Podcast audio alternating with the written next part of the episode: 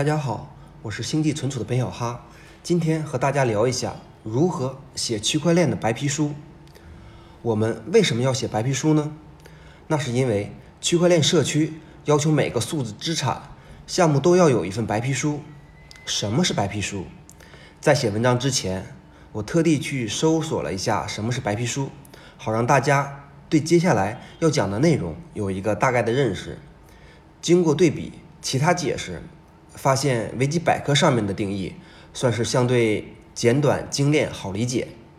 它定义白皮书通常指具有权威性的报告书或指导性文本，用以阐述、解决或决策。它定义也就是在一定程度上说明了白皮书的内容与作用。你的白皮书就是描述你项目的一份文件，让不懂的人通过看你写的文件，知道你的项目是什么。甚至是感兴趣。写白皮书的要求和标准，根据法律要求，所有白皮书都必须是 PDF 格式。我不会告诉你，白皮书之前是国家政府用于发表重大问题的文件。现在终于明白，法律专业的同学课本为什么都比较厚，学的时间比较长了。对于写白皮书的页数，其实真的不用很长，言之有物即可。把干货分享给大家就好。傻透石的白皮书一共有八页，现在白皮书平均一百页，过去了将近十年，难道页数也通货膨胀吗？作者们在挥洒自己才华的时候，有没有想过读者的感受？至于文章形式，在便于阅读的同时，要构思要严谨，不要出现技术或者思维漏洞。选择看白皮书的人，水平一定不会差到哪去。考虑一下白皮书的受众，文章既不要太简单，也不要太过于晦涩，这跟文章内容关系密切，也就是今天要讲的重点。一份好的白皮书一定包括但不限于应用、工作原理等。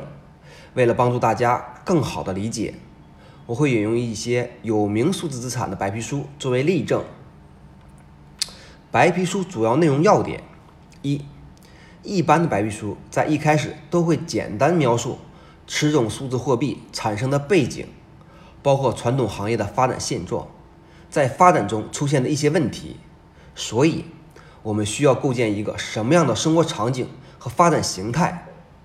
于是，自然而然引出你要介绍的数字货币，以及它能解决的一些问题。在此引用巴比特上一个知名数字资产白皮书简介内容。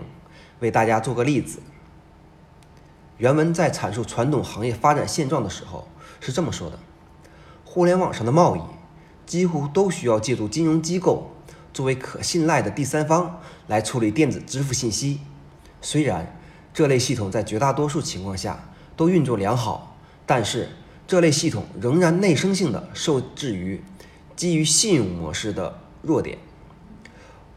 我们无法实现完全不可逆的交易，因为金融机构总是不可不免的、不可避免的会出面协调争端，而金融中介的存在也会增加交易的成本，并且限制了实际可行的最小交易规模，也限制了日常的小额支付交易，并且潜在的损失还在于很多商品和服务本身是无法退货的。如果缺乏不可逆的支付手段，互联网的贸易就大大受限。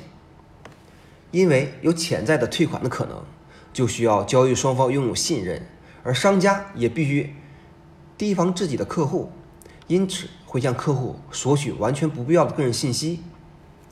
针对上述存在的问题，作者从而引出自己要介绍的数字资产项目。二，第二份第二部分就开始基于你的数字资产。描述它的构成以及相应的工作原理。换句话说，也就是代码分析。代码分析或许是整个项目里最难的，因为它最能引起技术人员的注意，而找 bug 是技术人员的专长之一。如果代码码的不够严谨，出现技术漏洞，你能解决的问题再多，项目再好，也会大打折扣。所以，一定程度上，代码的质量。决定了人们对整个数字资产的信任。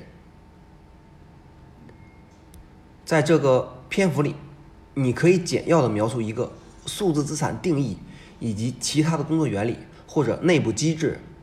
拿以太坊的白皮书为例，它在代码阶段主要讲了以太坊账户、消息和交易、以太坊状态转换功能、代码执行以及区块链和挖矿。对以太坊代码有兴趣的朋友，可以网上搜索一下，在这里对其具体代码不做过多的解释和描述，毕竟主体是怎么写白皮书。三，第三部分可以写一下如何可以获得数字资产。现在较知名的数字资产都采用挖矿的形式，呃，挖矿机制也有诸如类似 POW，也就是工作量证明和 POS 权益证明等等。那么，我想参与你的项目。我该如何进行？你的数字资产采用怎样的算法，都需要进行描述。四第四部分，它的实际应用，换个专业的说法，叫做它的商业价值。一种数字资产诞生要解决什么样的问题？而这个问题是不是行业痛点？市场行情、市场前景如何？需求量大不大？这就决定着你的项目或者数字资产产生的价值。以上问题都是需要你去陈述的。在这里，继续用以太坊白皮书，针对他陈述的以太坊的应用价值，为大家做个示范。原文是这么说的：一般来讲，以以以太坊之上有三种应用。第一类是金融应用，为用户提供更强大的用他们的钱管理和参与合约的方法，包括数字货币、金融衍生品、对冲合约。储蓄钱包、遗嘱，甚至一些种类的全面的雇佣合约。第二类是半金融应用，这里有钱的存在，但也有很重要的非金钱的方面。一个完美的例子是为解决计算问题而设的自我强制悬赏。最后还有在线投票和去中心化治理这样的非金融应用。除了上述内容，还可以讲讲团队啦。聊聊愿景啊，当然也不一定按照顺序去写，主要内容有了，怎么排版就是个人喜好的问题了。以上是对如何写白皮书的一些拙见，谢谢大家。最后希望大家的数字资产项目都能获得成功，再见。